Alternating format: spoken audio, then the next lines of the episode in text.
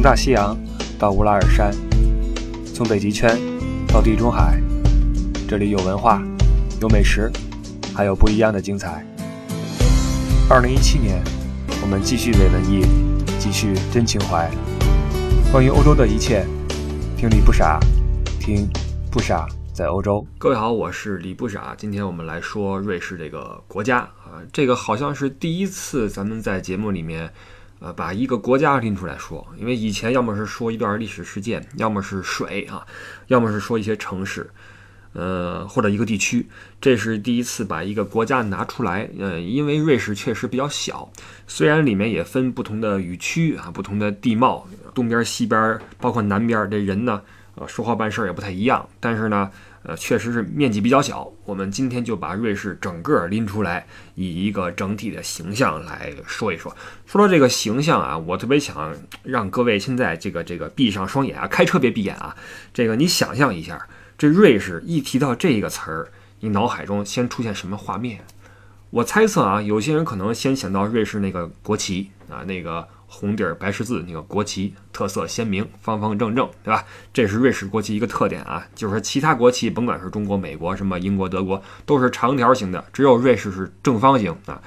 这是一个国旗。再有可能有些人会想到它的这个雪山呀、草地呀、湖泊呀、嗯平原呐，因为瑞士它是一个旅游胜地嘛，很多人说去欧洲的话，应该在瑞士爬爬雪山之类的。所以提到瑞士的话，它上面的牛儿吃草呀。牧民在放牧啊，雪山有人在攀岩呀，可能这个也是大家对瑞士的一个印象。那上一期节目呢，我有说哈，就是今天我们要颠覆一下，或者说我来讲一下我对瑞士的一些感觉。这些感觉可能跟您对瑞士的固有的呃想象或者记忆不太一样，所以这一期呢，我先从我个人的一些经历说起。我先说几个小事儿。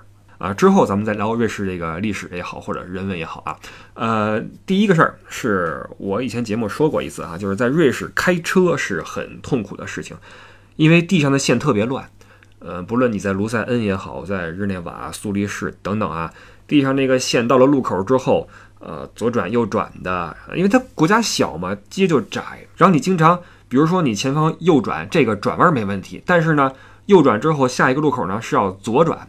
这时候你就来不及并道，你必须要在这个拐第一个弯的时候就要想到第二个弯你要上哪个道，你懂我意思吗？就是你需要打很多提前量出来，否则的话你就拐不过去了。而瑞士人开车呢又特别的遵守规则，当然这是好事儿啊，但是他这个遵守规则就到了什么地步呢？到了一个不允许你这个临时去纠错的这么一个地步。这是瑞士人开车给我一个感觉，特别的在意这个事儿。所以在瑞士开车就是一个压力很大的事情，嗯，地上线多，而且自行车道经常是在呃道路中间，你又要躲自行车，又要去看这个导航，就比较累。那除了这个累之外啊，光累还好，还有一点就是瑞士的这个呃城市里面呢，摄像头特别多啊，这是在欧洲我目前为止遇到过的摄像头最多的一个国家就是瑞士，而且瑞士它有一个地方很逗啊，就是。呃，比如说我们都导航啊，专业导航。这导航不论你是在奥地利呀，在法国、德国呀，它会提示你。比如说，我们都听过啊，前方几百米有这个测速摄像头，它会提醒你注意啊，前方有测速。它这么做是一测速仪，说实话，它是最终的目的是避免事故嘛，让你这个减速，对吧？那你听到这个提示之后，你自然也会减速，你会注意你自己的速度，然后从而避免这个事故发生。但是在瑞士。一切这个导航不允许提前预告哪有摄像头，不许你说，法律规定不许你说。他认为这样说的话就失去意义了。你如果犯错，你就要付出代价，而且代价不菲啊！在瑞士我超过一次速，呃，超了十五公里，在德国超十五公里也就是罚个几十欧元啊，四十，差不多啊，差不多这个数。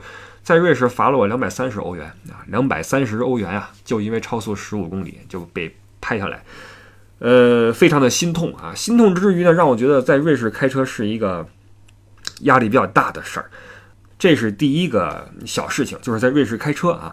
那从开车就让我想起了另外一次经历，是在因特拉肯，这个这个这不叫城市啊，这个镇子吧，大家可能知道啊，是旅游胜地，在两湖之间，少女峰脚下，很多游客在这儿驻足啊，为了第二天乘火车去少女峰去爬雪山。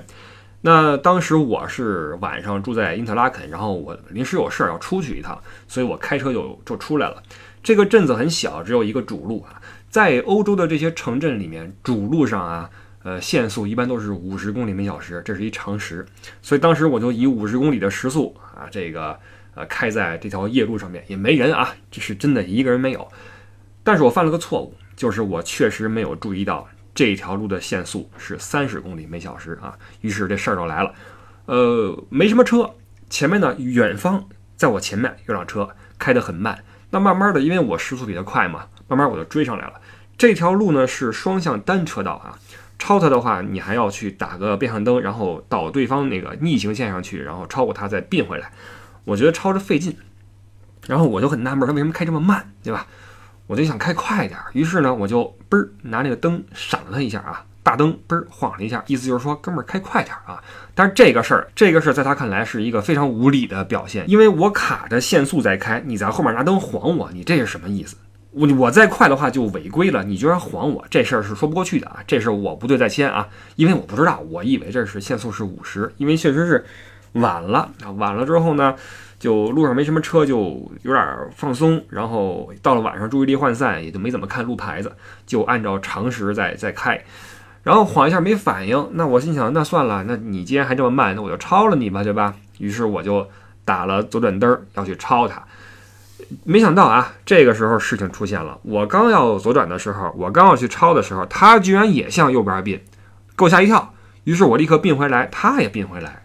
等于说就没让我超过去，于是我再次打了这个左转灯，准备再去超，结果这哥们儿忽然一下啊，把车一脚刹车给停前面了，把车向左边一掰，停在前面，把我给别下来了哈，生生给我逼停了。然后下车之后出来老爷子，得有个四五十岁吧。五十多岁吧，哎呦，义愤填膺就过来了。当时是夏天啊，我那个驾驶员那个边上那个玻璃都没有拉上去，因为比较热，我就开着窗户那开。结果他给我逼停了嘛，给我吓一跳。我这惊魂未定，什么情况？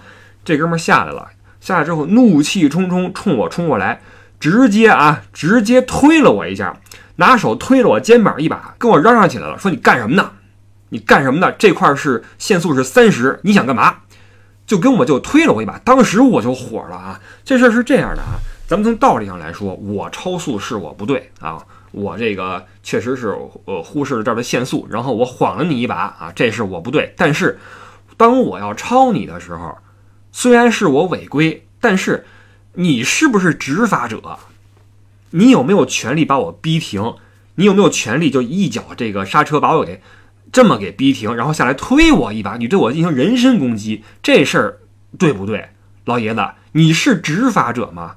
你作为一个瑞士公民，你看不惯我，你有权报警，或者说你有义务报警，对吧？我会因为我的这个这个这个错误受到惩罚，可能再罚我个两百三百，这个我是认的。但是你这样把我给别下来，撞了算谁的？你推我一把，推坏了算谁的？对吧？这事儿就不对了。这个不对，当时我就立刻就窜了，我就跟他飙起来了。我说你什么意思呀？你干什么的？你干什么呢？我就我就我就也无赖了。我说我就开五十怎么着？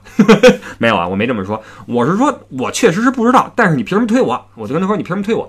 因为因特拉肯是德语区啊，我就跟他用德语在在飙。然后这哥们儿就就这个就就来劲了哈，来劲了，跟我说你从瑞士滚出去啊，从瑞士滚出去。他看我车牌是德国车牌，你从瑞士滚出去。我也我也这什么呀？因为我这人脾气也不好，我就跟他说：“你当我愿意来呢？我要不是工作，我才不来呢。”然后，于是我这个一脚油门啊，绕过他那车，啊，我就开跑了，滋儿我就开跑了。然后这个老爷子在后面骂啊，就骂声就在后边渐行渐远，这就就过去了。还有一次啊，这个是在卢塞恩，哎，又是一个旅游重镇啊，有卡佩尔桥，然后有铁力士峰，有四森林湖，这么一个很漂亮一个地方。还是开车，又是开车哈。呃，我当时是在路边停车，在卢塞恩呢，它有这么一个地方啊，停车比较有意思是什么？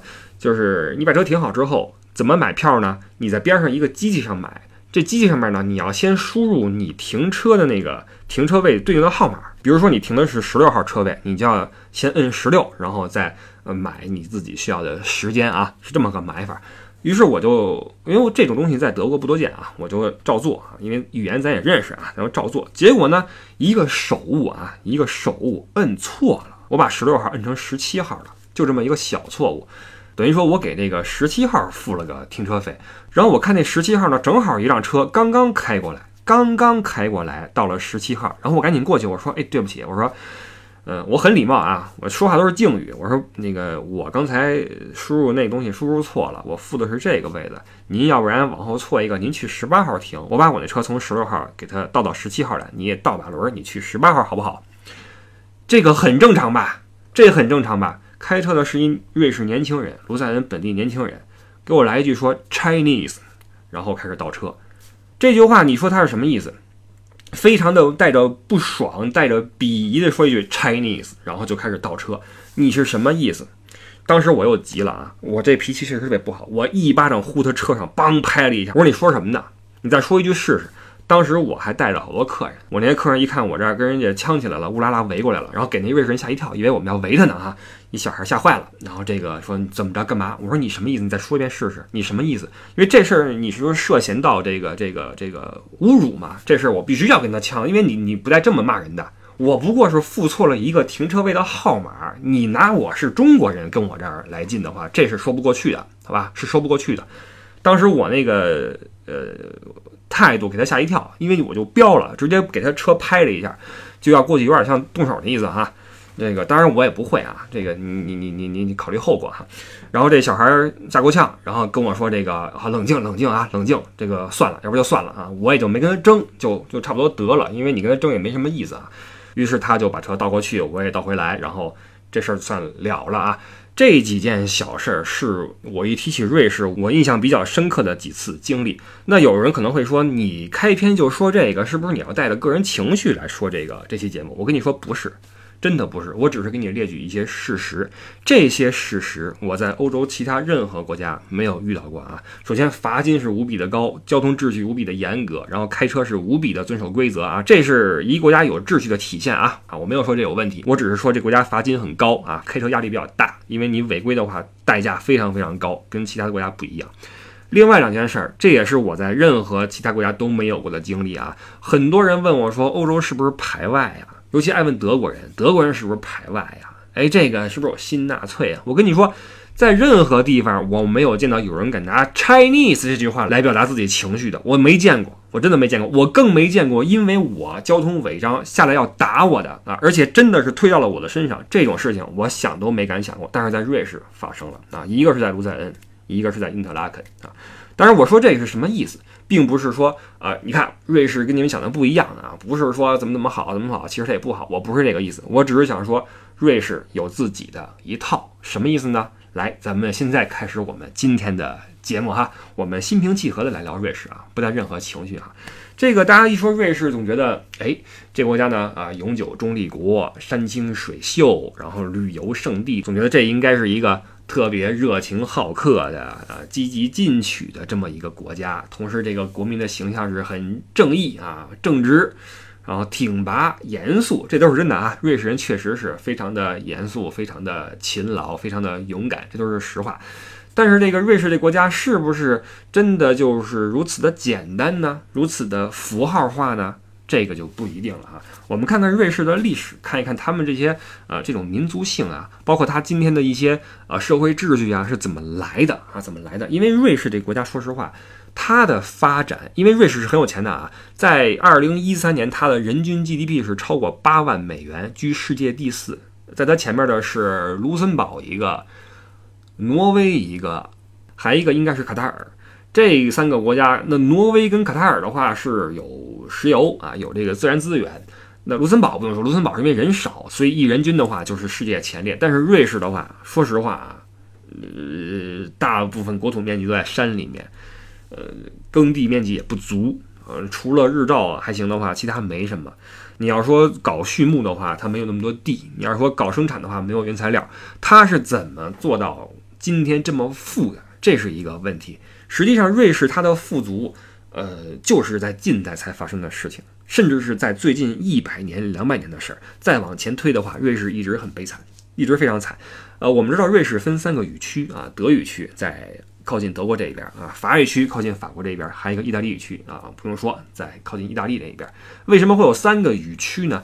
首先，这个瑞士人呀，呃，今天啊，今天你在欧洲，比如说开车，你会看到一些车后边贴了一些呃字母，你比如说贴着一个 D 就是德国，贴一个 F 就是法国，CH 是瑞士。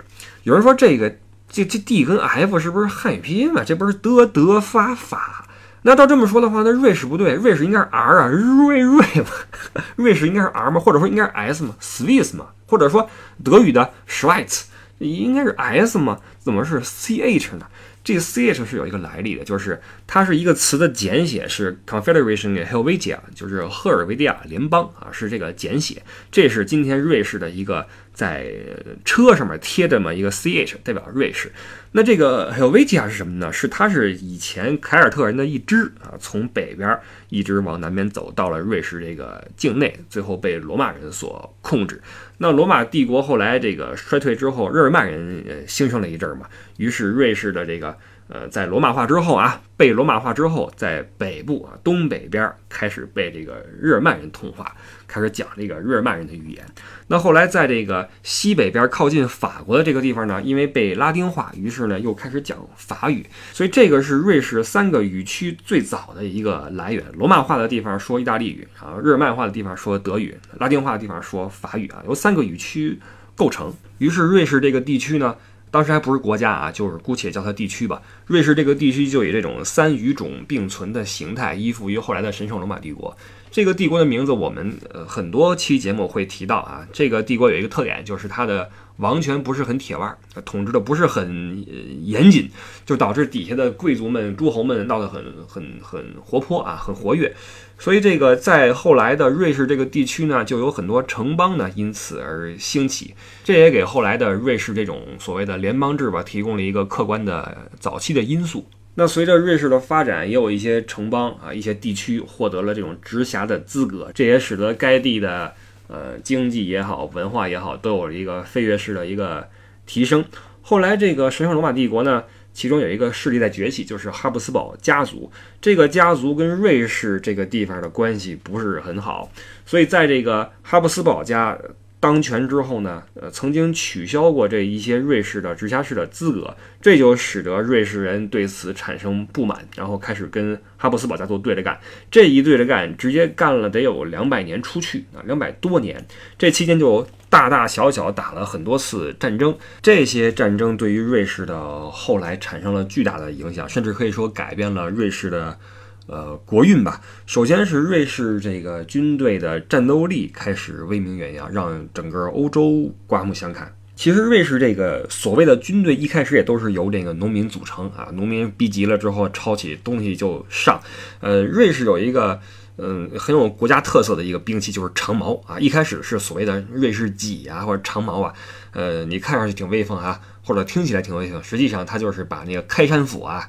底下那瑞士不是山国嘛？那农民没事山上砍树什么的，拿那斧头，呃，底下接根棍儿出来，把它变长，成为一种长的。呃，上面加个那个那个尖儿，后边钉个铁钉子，成为一种像戟、像矛又像斧头的这么个东西啊，就是混用啊，一个兵器多用，成了这么一种东西。呃，抄着这玩意儿就上了。后来在十四世纪的初期，两次抄着这个东西大破这个哈布斯堡家族的，也就是奥地利这边的军队，那边是骑兵啊，穿着重甲就来了，结果被瑞士人拿着这个呃开山斧，加长开山斧，后边弄根钉子，把那人从马上勾下来，叮咣叮咣就给剁了。这个瑞士的长矛军团从此就威名远扬，后来越打越正规啊，身上也开始穿着那个十字啊，象征瑞士那个国旗嘛，拿着改良的长矛就上了。这个长矛军团成为了瑞士的一个啊，怎么说？或者说当时。在世界战争史上的一个短暂发挥巨大威力的一个兵团，因为在瑞士人的调教之下，啊，这些兵团前后首尾呼应，啊，每个小阵营里面都有一些这个旗手拿这个旗子在呃交流啊，告诉谁来冲，谁来包抄等等。因为这个在瑞士那个地方啊。或者说在德意志的南部吧，它那地形就是很多的山啊，多山多丘陵，很多呃要道。这种地方呢，这种呃行动并不是太快的兵团呢，不会被这个奥地利骑兵包抄，所以这个就给了他们很大的发挥空间，导致他们在一时间啊，在欧洲战场上是非常的强悍。当然，这里边也要归功于瑞士这些呃所谓军人吧，所谓战士吧，战士的这些。啊，他们的作战精神，因为你想啊，来自这个同个嗯联邦的、同个城镇、同个村儿的，你在乡亲面前总不好丢人，对吧？所以你肯定是要冲在前面，而且他们的纪律非常严明。呃，只要旗手一挥啊，所有人为旗手的马首是瞻，你绝对不允许说。啊！一看地上有几包钱就抢钱去了，或怎么样，绝对不允许哄抢战利品啊！私自行动啊，都不允许。瑞士人的军队，说实话，战斗素养之高，其中很大一方面来自于他的这种凝聚力以及他的这种战斗精神啊。瑞士人的战斗力，说实话，是一直来说都是很强。那这是十四世纪啊，两次大破奥地利的骑兵。到了十五世纪，呃。瑞士和勃艮第的公爵又发生了冲突，当时是呃法国已经打完了英法百年战争，呃勃艮第又重回法国怀抱，然后这个勃艮第的公爵呢南下啊南下和瑞士起了冲突，呃打了几大战役，结果全部以法军的败北告终啊！瑞士人挥着长矛砍完奥地利人，砍法国人，呃打的是非常的强悍。这几次大胜呢，就造成了呃几个比较显著的后果，其中一个呢是瑞士这几个州呢。呃，打到一半的时候签了一个同盟，就是彼此互助的一个协议啊，商量好我们一起前进，一起后退，然后呃，永远不会背叛彼此等等。这个是瑞士联邦的一个基础啊。在签订这个条约的当天，也就是一二九一年八月一号，这八月一号到今天都是瑞士的国庆节啊，就是以当时这个所谓的老三州同盟来的。老三州什么州呢？乌里州。乌特瓦的那一个，以及 Swiss，这个 Swiss 就是今天的德语这个 Schweiz 这个这个名字的来历哈。为什么今天管瑞士叫 Schweiz？为什么管瑞士人叫 Schweiz？就是从这个老的这个 Swiss 这个州这个名字来的。那这老三州同盟一建立之后，随着瑞士这个联邦的呃壮大，越来越多的其他的城邦、其他的这种呃小的地区。纷纷投奔这个老三州联盟。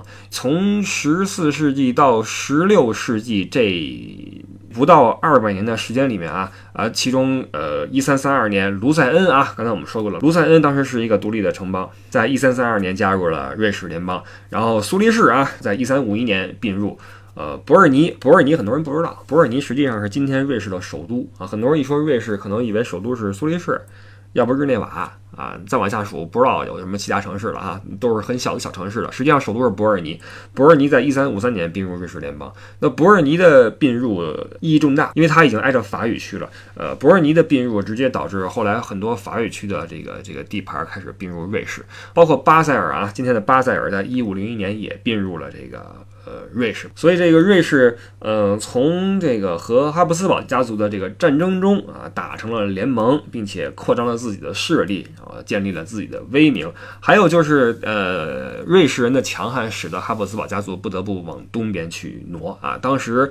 呃，哈布斯堡家族的这个老大叫马克西米利安一世。如果你去翻哈布斯堡家族的这个历史的话，哈，在十五世纪的末期是呃马克西米利安一世非常不愿意回忆的一段时间，因为在和瑞士人的战斗中不得不离开自己的老家向东边走。因为实际上哈布斯堡是发源于瑞士的哈，发源于瑞士的 Habsburg，，呃，结果老家都没了哈，最后跑去了奥地利，在那边成为了后来的一个巨大的一个帝国，直到一战之后才退出了历史舞台。那这一切都是。由啊瑞士人他们的团结一致以及英勇善战所带来的一系列的结果。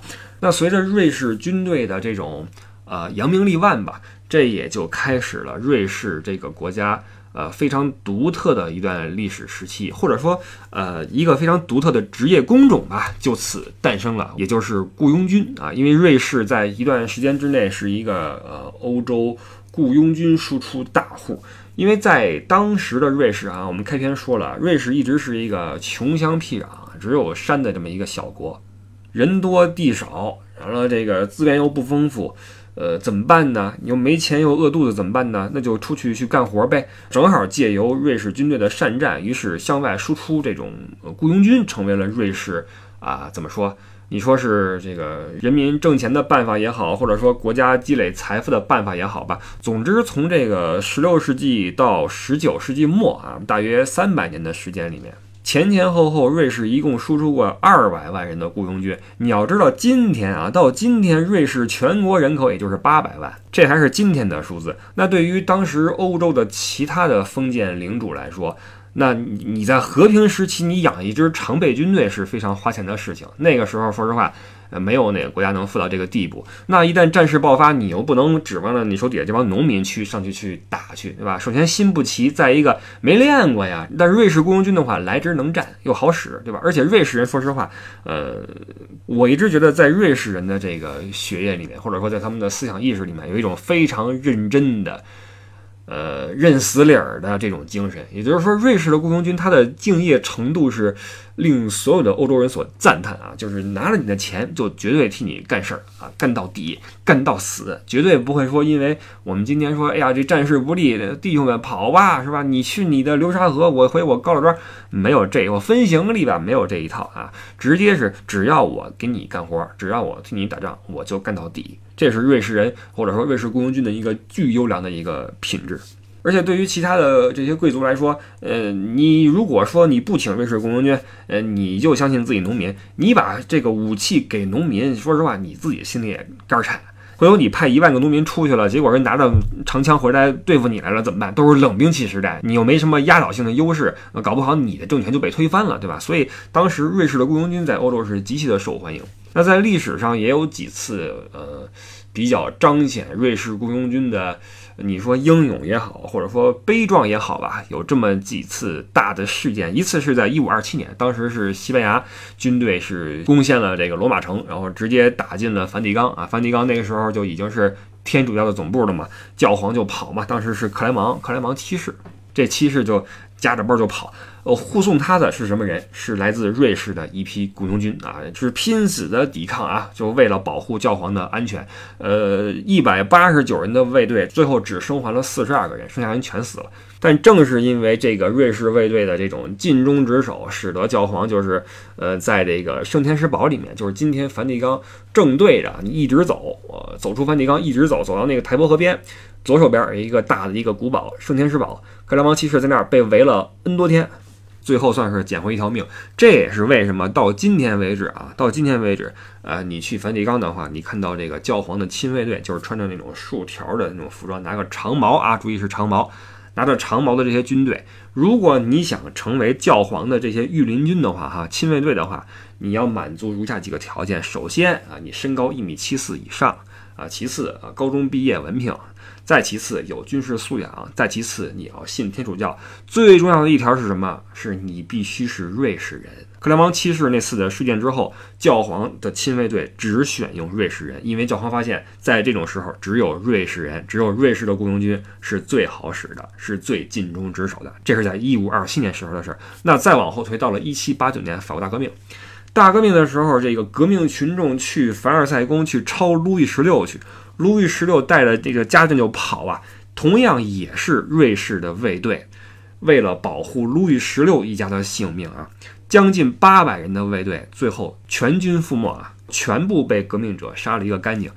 这个时候啊，你说当年你保护教皇还算是你的这个这个这个敬业或怎么样，但是你这个法国大革命的时候，说实话，你保护路易十六基本上是属于逆着历史潮流在在在走。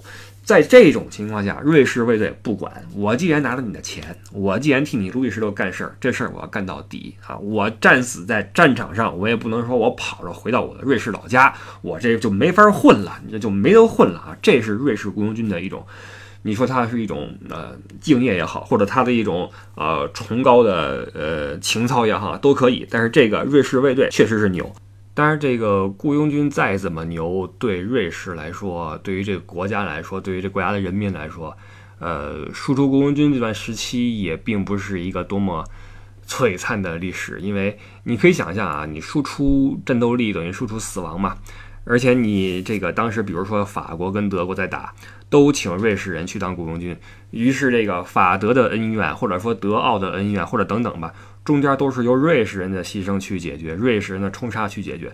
那在战场上，你作为瑞士的雇佣军，你可能面对自己的呃同国的人、同村的人，甚至是等于是手足相残嘛。所以这个时期对于瑞士来说，是一个比较不堪回首的一个比较悲痛的记忆吧。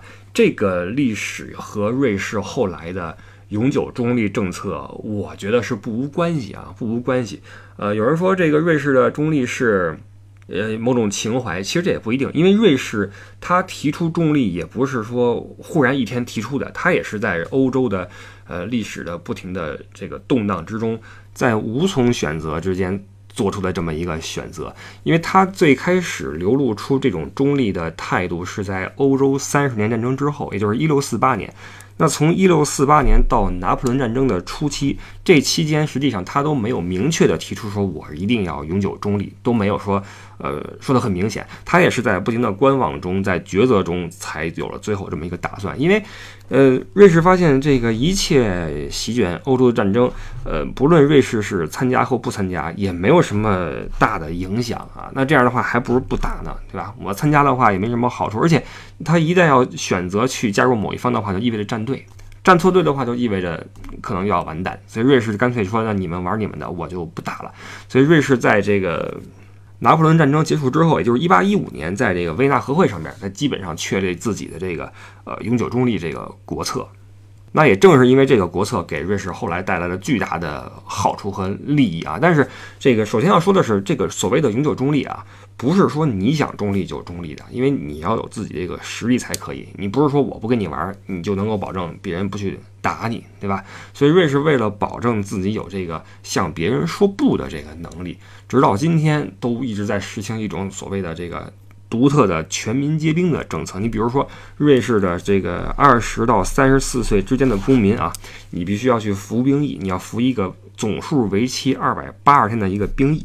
而且这个呃还会定期的举行这个射击考试，你如果考试不及格的话，你还要去补考，还要发钱啊！为的是什么呢？就是保证你的一个基本的战斗素养。你作为一个公民啊，不论你是呃什么酒店里面这个老板，还是银行家，还是个表匠，还是个什么什么啊，呃，你作为一个瑞士公民，你要有基本的战斗素养，你要在。战争一爆发，警报一拉响，你要能够扛起啊，就不是矛了啊，扛起枪上战场，这是瑞士公民的一个基本的素质。那这个瑞士的这个所谓的民兵制度啊，培养出来的民兵质量也非常高。你比如说这个，呃，有时候瑞士举行一些什么飞行表演啊，驾驶着这些什么 F 十六这些战机在天上飞的，这些都是民兵。都是民兵，也就是说自己是有自己职业的。我今天来开个飞机，开完之后我回去接着去去我去做表或怎么样哈，都有自己的正经职业。这个民兵的战斗素养是非常的高，而且瑞士人他的这个人均持枪量非常高。呃，各家的这个，因为他们都是那耗子嘛，在山上啊，那个山坡上耗子都有自己地下室，里面除了枪就是那个储备的什么粮食啊、水、牛奶、奶酪啊、奶酪，而且定期更新，为的是什么呢？战争爆发之后，我在里边窝着啊，我能够有食物补给，拿枪我能防卫啊，我就是我们国家一份子，我就是民兵啊。所以这个说着说着哈，你就是不是能够体会开篇时候那个推我一把那老爷子他的这个这个想法？我这个我是民兵呀。我昨儿刚开完这个战斗机，今儿你想抄我，对吧？你想抄我，你是不是活腻了？你这啊，你外来的人，你什么意思？在我们瑞士撒野，对吧？所以瑞士人他有一个，一是战斗素养很强，而且呢，他有一个很强的一种，呃，这种嗯时刻准备着这种精神。我要替我们国家去去战斗，因为他的这个政体也是一个，呃，几乎是一个直接的一个民主嘛，所以他的这个这个瑞士人在这个自己和国家的这个关系上面啊。他的这个个体意识十分的强烈，就是我有权代表国家、代表党，我我我代表月亮，我消灭你。他有这么一种情怀，你知道吧？所以，当瑞士人看到有外国人，尤其是外国人，在瑞士有什么，在他们看来是造次，在我们看来是违规啊，不小心的违章，在他们看来是造次。你如果作为一个外来人敢在瑞士造次的话，那我就代表月亮，我就弄死你啊！这是瑞士人的一种。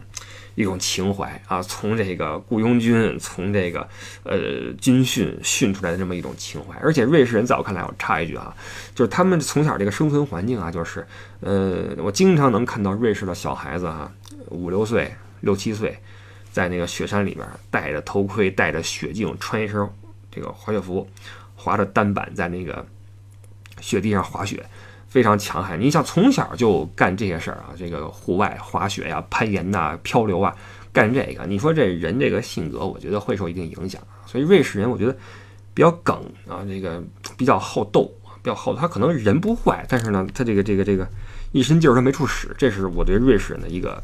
也感觉，那借由这种全民皆兵所带来的这种呃永久中立哈，就给瑞士带来了巨大的好处。你比如说，在这个曾经的呃宗教改革期间，因为新教徒被迫害嘛，所以很多这个法国的新教徒就跑来了瑞士。这个跑来的都是什么人？带着技术。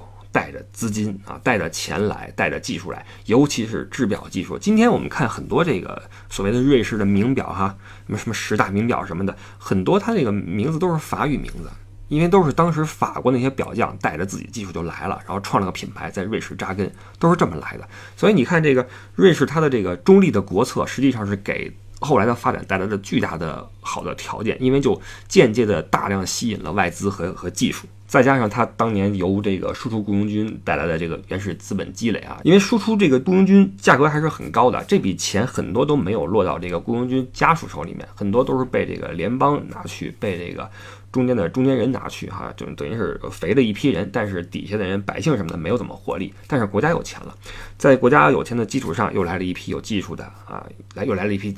又来了一批资金，呃，瑞士就得到了巨大的一个巨好的一个发展机会，而且它是一个和平的地方嘛，人们认为这里永远不会发生战争，因为近代史这个欧洲，说实话，大战无数。你说这一战、二战啊，在一战、二战期间，瑞士都是中立国，这意味着什么呢？就是参战的任何一个国家都会选择把你的钱。把你的值钱的玩意儿存到瑞士去，因为你想想，你你说你随身带带不了，你埋地里边去，你村子都没了，你怎么找回来呢？你怎么挖呢？搁哪儿都不是事儿，只能搁去瑞士啊，把它变成钞票，变成数字，存到瑞士的银行里面去。那很多人我们知道哈，你比如说这个二战期间的那个犹太人的财产，包括纳粹的财产，在战后就就黑了，犹太人死了，纳粹呢被清算。瑞士这边就是，我就死活我就不给钱了，你怎么着吧，是吧？基本上就是耍赖啊。我们说这个瑞士银行它有一个很神奇的制度哈，或者说曾经啊有一个很神奇的制度，因为现在在改变啊，在迫于国际压力在改变，就是这个为储户保密这么一个制度。这个制度是哪来的啊？是因为二十世纪三十年代的时候，德国法西斯用武力逼迫哈，把这个德国公民。呃，尤其是这个犹太人在瑞士银行的存款几乎全部提出来，转去了德国的这个银行里面去。那瑞士等于是吃了个亏啊，吃了个大亏，钱都没了。正是借由这次教训，瑞士后来决定哈，我们再也不向外界透露储户的信息。只要钱进了我们银行，你休想知道这是谁存的。而且他这个瑞士银行是能够接受用户这个用代码来存钱，就是我在你那儿，我不叫李不傻。我叫，比如说七八四五三三啊，我七八四五三三今天存两万，我不是李不傻，这样的话你就查不着人，嗯，你战后人一死，你就更对不上账了嘛。那当外界去询问的时候，比如说二战之后那个犹太人的家属说，我们家这个被害了，谁谁谁在你这儿有存款啊？我们知道是多少钱，请你还给我们。那瑞士说，那不好意思啊，我这儿没你的名儿啊，对吧？我这儿是七八四五三三，我知道这是谁啊，对吧？你不知道，我也不知道，那怎么办？这钱就准备给眯了啊，就眯了。但是呢，随着后来这个资料的整理呢，人们在这个瑞士银行的一家分行里面啊，发现了一个被粉碎掉的一个记录单。光这一个记录单上面哈，就记载了来自犹太人的将近五千万美元的财产。这是瑞士银行的一家分行啊，你就知道瑞士银行在战后是呃。摁下了多少财产？于是这个事儿就就就让国际社会就很愤慨嘛，大家都开始这个指着这瑞士银行说啊，你这样做不对，你得还钱。尤其是被害的这些人的亲属们，那我们人都被害了啊，我们二战的期间被迫害、被屠杀，最后你还要黑我们的钱，你这还是人吗？对吧？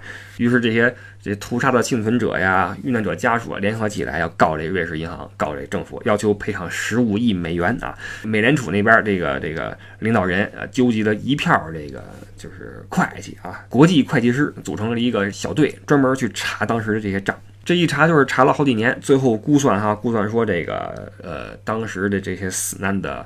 犹太人在瑞士的存款应该高达十三亿美元啊，应该高达这个数。所以这个时候，瑞士政府就就不能再再再再摁着了嘛，这才慢慢把这个钱又还回去啊，还给了这些家属。所以你说瑞士银行它的这种替用户保密的原则哈，当然起先是因为自己吃了亏，但是后来说实话。呃，我一直有一个想法，就是你要论挣钱，瑞士人挺会挣钱的啊，真挺会挣钱的。而且呢，有的时候并不是怎么在乎这个手段是否光明正大啊。你说这你欠人钱不还这事儿，说实话不是很地道。包括二战之后啊，欠那个德国纳粹的黄金，因为德国纳粹把很多的那个金瘤子嘛融了之后，融成金锭。存去瑞士，然后最后一被清算，金锭子留下来了，那瑞士不还，最后还是呃象征性的做了一定的赔款，这事儿才算了了哈。所以对于财富，说实话，瑞士人也很贪婪，从古至今的贪婪。但是不论如何啊，瑞士借由一系列的，你说是国运也好，或者说是。